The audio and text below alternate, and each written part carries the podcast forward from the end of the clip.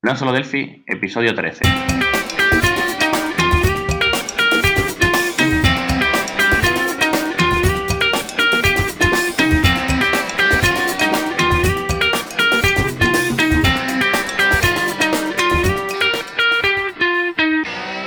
Bienvenidos a nosolodelphi.com, el podcast, el programa, donde hablamos entre otras cosas de Delphi. Mi nombre es Emilio Pérez, consultor Delphi MVP Embarcadero de España. Y al otro lado, hoy no tenemos a Johnny Suárez, sino que tenemos a Germán Esteves. Bienvenido, Germán. ¿Qué tal? ¿Cómo estás? Hola, buenos días, Emilio, desde Barcelona.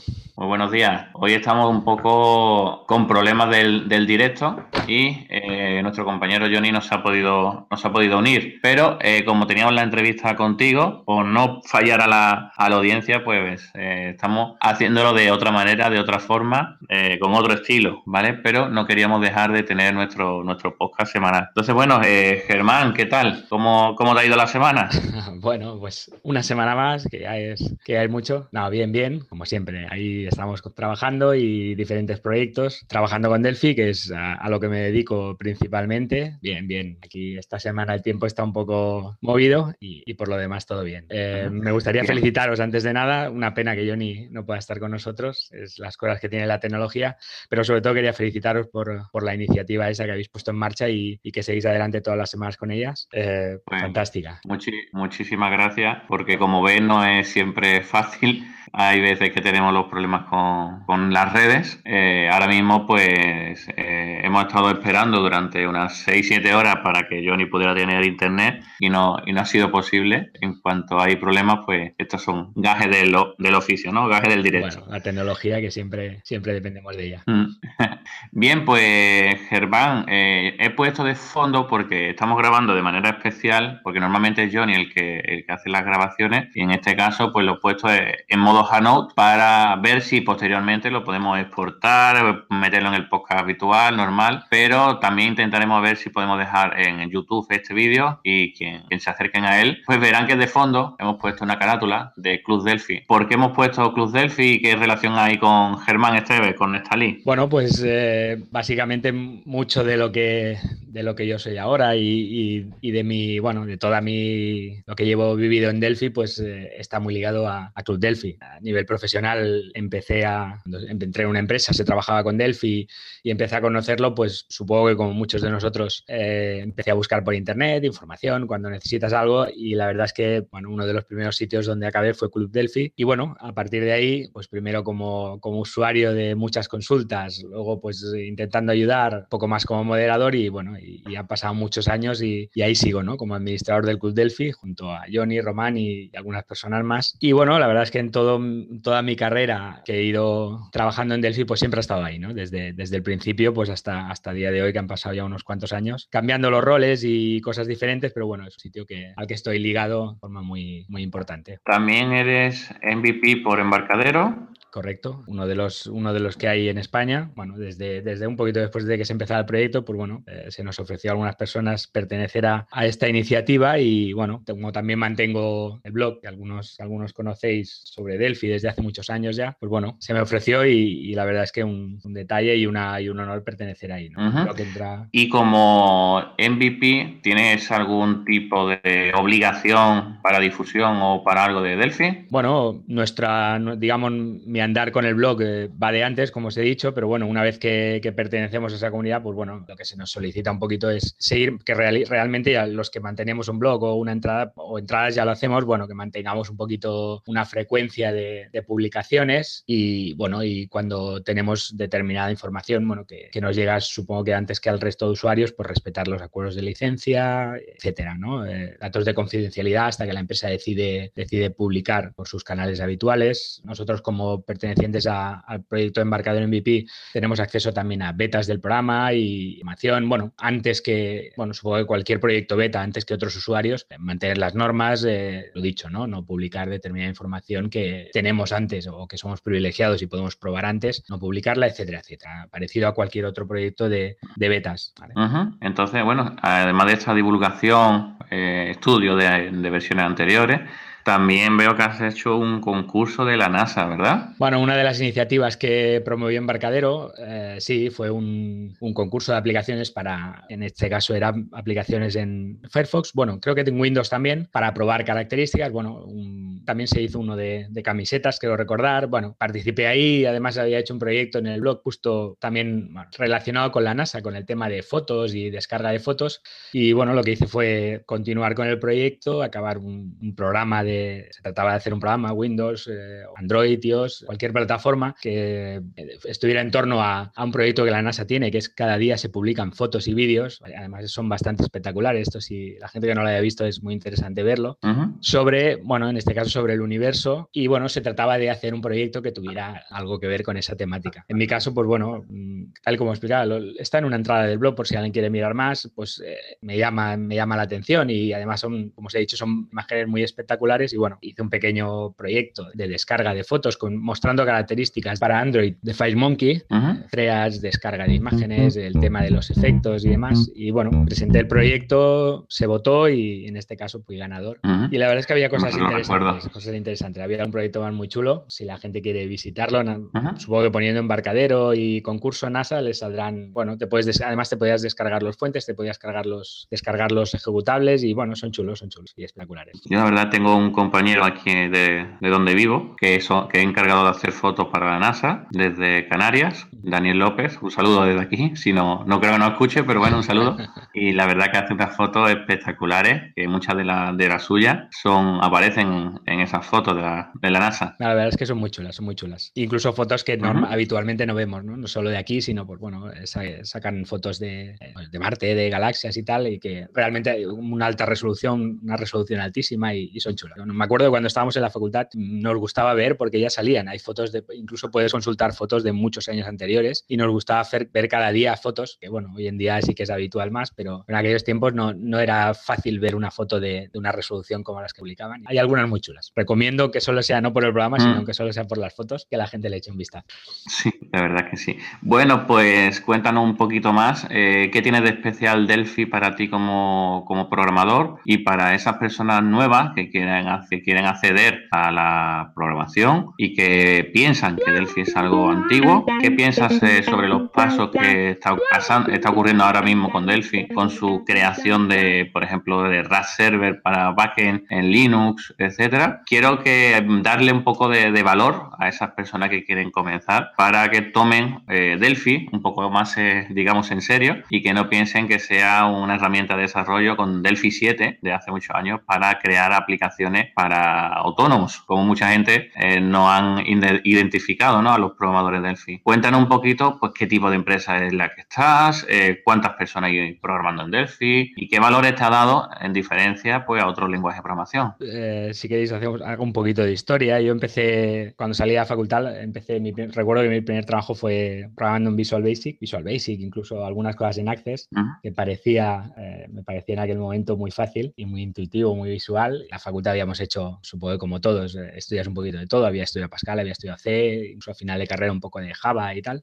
Y bueno, empecé con, con, Visual Basic. La verdad es que como no conocía otra cosa, aquello me parecía bastante potente. Al cabo de un poco tiempo, eh, por temas eh, contractuales, cambié de empresa y en la nueva empresa donde llegué eh, utilizaban Delphi, aquel tiempo Delphi 3, versiones antiguas. Y la verdad es que decir que, que cuando empecé a, a, aprender, porque yo entré con, bueno, entré con esa premisa de que sabía programar, pero no, no sabía en Delphi, me contrataron igual.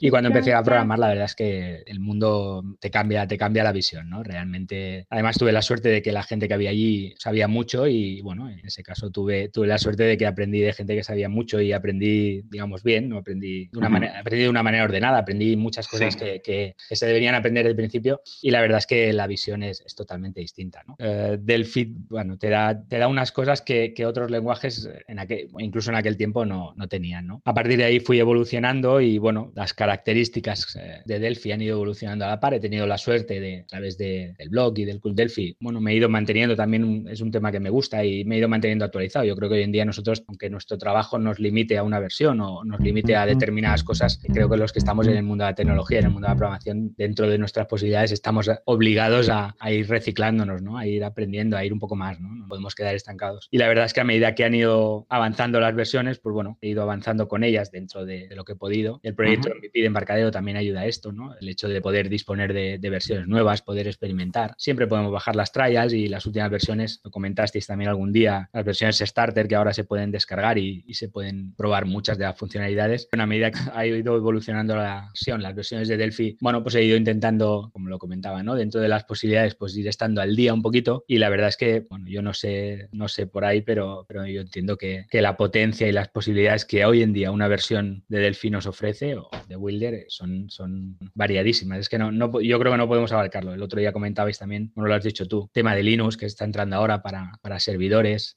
eh, todo, lo, todo FireMonkey, uh, comentabais el otro día el tema de Unigui, está entrando también en, en Internet, diseño para frontes de Internet. Bueno, es que no abarcamos a todo lo que nos puede dar.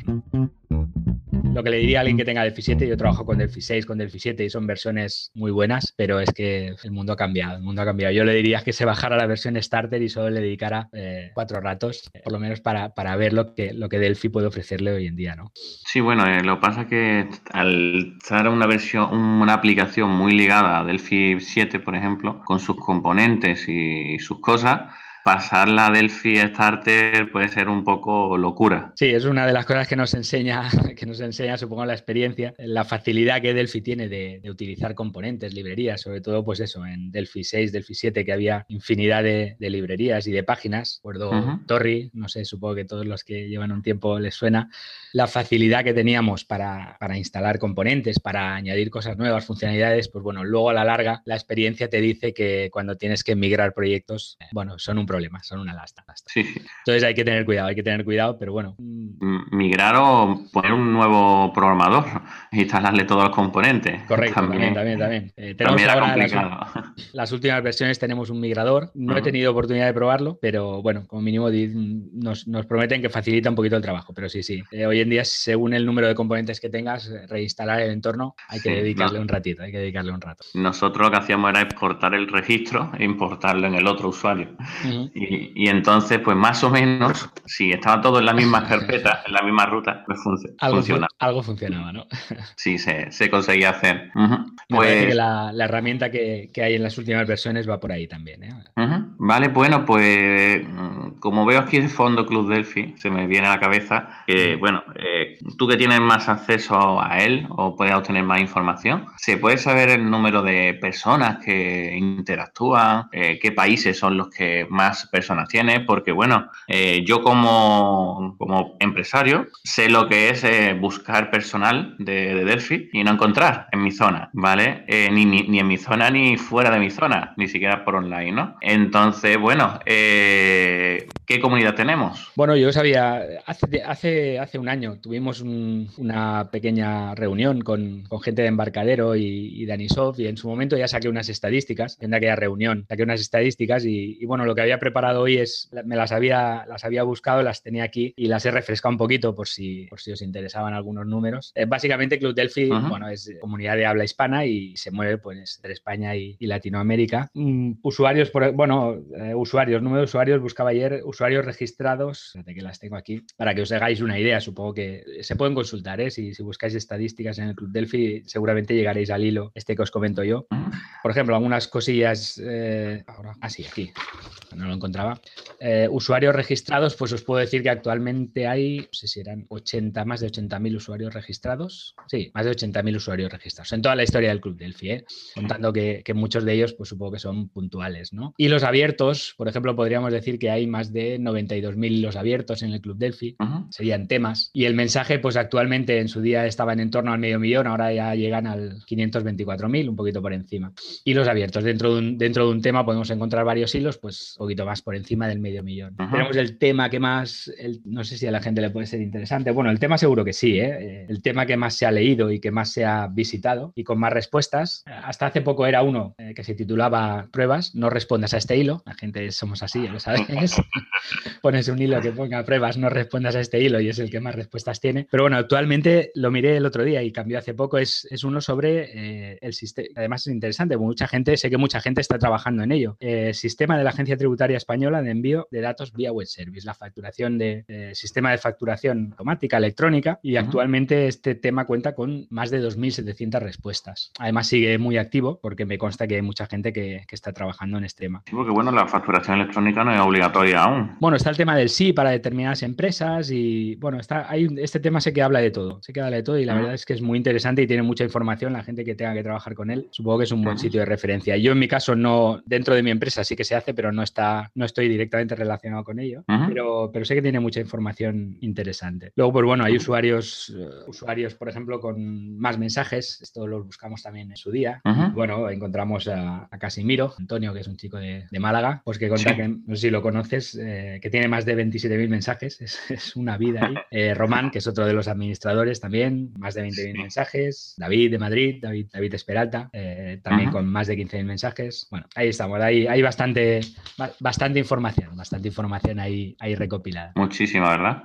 muchos años, muchos años y la verdad es que, bueno, eh, es una comunidad que durante el tiempo se pueden, se ha podido ir viendo. Pues además es bastante paralela a la evolución de Delphi, ¿no? Los, años en que, no las tengo aquí, pero me acuerdo que alguna vez las habíamos buscado, los años, eh, los registros de usuarios y el movimiento, digamos, en general de la comunidad se puede ver a través de gráficos. Y bueno, la verdad es que los años en que, en que Delphi estuvo un poquito, bueno, iba, digamos, decayendo, versiones 2005, 2008, bueno, pues la verdad es que ves la evolución del club y es bastante paralela, ¿no? Baja.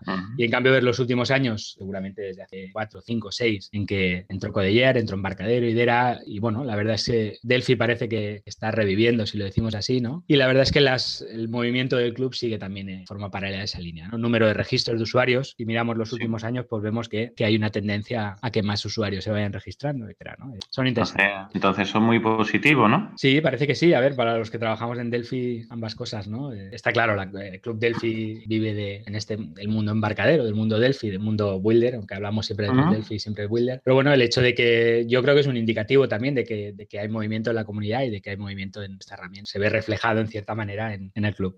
Vale. Eh, yo también, una cosa que me ha extrañado mucho es eh, que tenemos mucha, en, en, no solo Delphi, tenemos muchísima visita de España. Eh, más incluso que de, de, otros países donde hay mucho movimiento, como por ejemplo puede ser México, o a lo mejor también en Perú hay también mucho, mucho movimiento. Entonces eh, me llamó mucho la atención. Eh, ¿Pasa lo mismo en Club Delphi? ¿Hay mucho movimiento dentro de, España con Delphi o también se ve que hay movimiento, bastante movimiento de fuera? No, en, su día miramos y, bueno, principalmente sí que la mayoría de, visitas son de España, pero también de Latinoamérica en general o América Latina y bueno, son los dos grandes focos, está claro, por tema de lenguaje, de vez en cuando se nos cuela alguien en inglés, pero suele ser lo de menos. Pero sí, principalmente son los dos, mm. dos puntos de entrada, ¿no? Quiero recordar que un poquito más desde España, pero bueno, hay usuarios de, ambos, de ambos lugares son, son la prioridad. México, Colombia, Perú, Chile, tal como tú comentas, Argentina también. No, eh, la verdad, por, yo lo, lo decía sobre todo por, extensión y por, por número de, programadores. Eh, España al final, en el fondo, es muy pequeñita, ¿no? Sí, sí, en comparación en, territorio sí. La verdad es que mm, ahora mismo no la tengo en números, no, tampoco sé si podemos acceder a ella por tema de localización, pero bueno, supongo que también te podría exportar el, las los visitas al blog, en ese caso sí que las alguna vez las he mirado y también igual, ¿eh? es decir, mayoritariamente se accede desde España y bueno, un poquito menos desde países de Pues bueno, eh, Germán, eh, también he visto que en Barcelona hay muchísimo movimiento de, personas de Delphi, mucha gente trabajando, ofertas de, empleo, cosas que hacía tiempo que no, que no veía. bueno, no, veía ofertas de empleo en general, ahora ya sí, incluso de, de Delphi. ¿Cómo ves el movimiento por tu zona, por, digamos, por todo Cataluña en general? Bueno, eh, sigue igual, va temporadas. ¿eh? Yo creo que de, unos, de un tiempo acá eh, vuelven, vuelve a haber un poquito de movimiento, igual lo mismo que hablábamos, ¿no? Hubo un tiempo que, la verdad es que costaba, costaba que salieran ofertas. Tampoco te diré que hay igual de ofertas que en otros lenguajes, porque estaríamos mintiendo. Pero bueno, hay, realmente hay movimiento, hay movimiento. Yo más o menos sigo, aunque no estés trabajando y aunque no tengas ideas de estés a un puesto y no tengas ideas de cambiar, siempre está bien estar al día, ir mirando, ir ojeando y, o que te lleguen al correo eh, las ofertas. Y bueno, se ve movimiento, se ve movimiento. No es que, lo dicho, no es que haya ingentes ofertas, si lo dijéramos estaríamos mintiendo. Pero bueno, van entrando, van yo creo que hay muchas empresas eh, que siguen manteniendo gente. Eh, también conozco, como tú has comentado antes, gente que le cuesta encontrar, encontrar a, programadores o gente especializada. Supongo que también porque es algo que, que no, se, no se tiene de base, ¿no? ya sabéis, la comunidad de programadores Delphi es difícil encontrar a un chavalín de, de 22 años, ¿no? Somos gente que tiene, bueno, determinada edad y, y, determinada franja de, de, experiencia y cuesta encontrar mm, gente nueva. Yo ahí en Barcadero estaba poniendo en marcha el programa de, educación, no sé si habéis hablado en, algún, en alguna ocasión de él. Y bueno, la idea es que si la gente de las facultades mm, sabe o, puede tocar determinadas herramientas, pues bueno, luego eh, se les están más animados o menos a, probarlas, ¿no? Pero claro, si en las ah. facultades o en, los centros de, estudios mm, no tienes una herramienta, difícilmente o es, bastante costoso que luego entres tú por tu cuenta. Yo creo que ahí en Tema, el tema lo estuvimos, lo estuvimos comentando ayer en un grupo que donde estoy eh, y el tema de la educación embarcadero en universidades, dijimos, pensábamos, ¿vale? Así hablando entre nosotros, que, o sea, puse yo que, que, eso era como la mega, ¿no? Eh, existir existe, ¿no? Pero nadie la ha visto, ¿no? Eh, no conozco todavía ninguna universidad y casi seguro que la habrá, porque no, no hay una difusión clara, rápida, que sea muy directa, muy agresiva, ¿vale? No hay una publicidad mm, fuerte que, que lleve a la universidad este proyecto de, de la universidad. Imagínate que, por ejemplo, eh, se hizo eco de en Sudáfrica, creo que fue, o, por la zona, que, se, que se puso ahí la, en la universidad. Y sin embargo, aquí mm, no, no hay una difusión, algo grande, fuerte, porque no sé si, si eso lo tiene que impulsar una persona en concreto, o tiene que ser eh, Dani Sof aquí en, en España, o tiene que ser el, propio rector de la universidad el que lo pida. Y si, tiene que ser del rector o algún profesor, va a ser que no, porque ellos quieren enseñar lo que ellos saben, no algo nuevo. Eh, entonces, pues lo, lo, veo complicado. Incluso yo ahora mismo tengo que empezar, a lo mejor empiezo un curso nuevo, tengo la posibilidad de poner Delphi y ni siquiera, aunque soy MVP, aunque puedo llamar directamente, pero a bote pronto no se me viene a la cabeza el enlace de la universidad para pedirlo. A bote pronto, porque yo sé que lo, lo tengo en algún sitio y, si, y lo puedo pedir, ¿no? Pero cualquier otra persona tiene que empezar a buscar en Google a ver qué le, qué le sale. Eh, entonces, por eso digo que aunque se están haciendo cosas, no se está consiguiendo objetivos en, en, cuanto a universidad. Tal vez tema de difusión en este caso falla ahí, porque bueno, nosotros yo lo conozco porque hemos hablado de él y, por el problema a través del programa de Barca de MVP, pero sí que es verdad que, que no es una cosa que sin difusión, es lo que tú comentas, si no, si no tiene difusión, el hecho de que esté por sí solo no, no, bueno, no sirve, ¿no? Además es algo que es difícil entrar. Creo que tú como profesor, en, el caso que comentabas, me parece que tienes que a través de la universidad, tiene que solicitarlo el eh, centro de estudios o en este caso la universidad, supongo que tiene que hacer unos X pasos oficiales y tendrías que solicitarlo a través de, me imagino, a través de la facultad. Bueno, es lo que tú dices. No sé si, no sé si, en qué forma ellos han hecho llegar y ni, si han hecho llegar esta información. La verdad es que no creo a determinados centros de... estudio o a determinadas universidades por una oferta, ¿no? Y después tengo otro problema, es decir, de los alumnos que, que salgan tienen que encontrar trabajo, tienen que poner, por lo menos hacer práctica en empresas, ¿no? Y empresas de, de, Delphi en Sevilla, pues complicado. es complicado. Entonces, ¿qué, ¿qué, nos está ocurriendo? Que son 14, entre 14 y 20 alumnos y al final pues tenemos que ir a algo que sea más masificado, modo Java.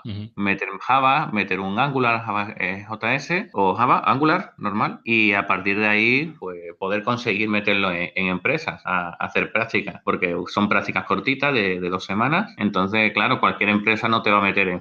Y si además eh, le pones algo que piensan que es antiguo como Delphi, que piensan, no es que lo sea, y bueno, eh, nos lo pone muy complicado a los formadores a, impartir esa tecnología. está claro que el tema formativo, el tema de las universidades es, crucial, crucial, porque es al final es la cuna de, lo que luego, de lo que luego te vas a encontrar. Es que aquí tenemos, tenemos un problema fuerte porque Microsoft a todo lo universitario se, se le da una cuenta donde puedes descargar, digamos, tu Windows 10 de manera gratis, eh, te puedes descargar tu Visual Studio, tu Access, es decir, todo tu software de Microsoft, todo de manera gratuita por usuario, por cada alumno que haya en una universidad. Contra eso es muy difícil de, luchar también. estamos compitiendo contra algo que, que no, no, no, es una, no, digamos, no es una comparativa ni una, ni una competencia al mismo nivel, ¿no? Eh, bueno, es, es, uno de los problemas que, ha tenido Delphi, ¿no? Supongo que, a la otra banda estaba Visual Studio y, bueno, utilidades o, las cosas que puede ofrecer uno y que pueden ofrecer otro no, no son las mismas. Es lo que hablábamos, lo, que hemos hablado muchas veces. El negocio de, Microsoft no es Visual Studio, entonces, bueno, se puede permitir determinadas cosas que, otro grupo, como puede ser Embarcadero, que su negocio sí que es la herramienta, pues seguramente no podría, ¿no?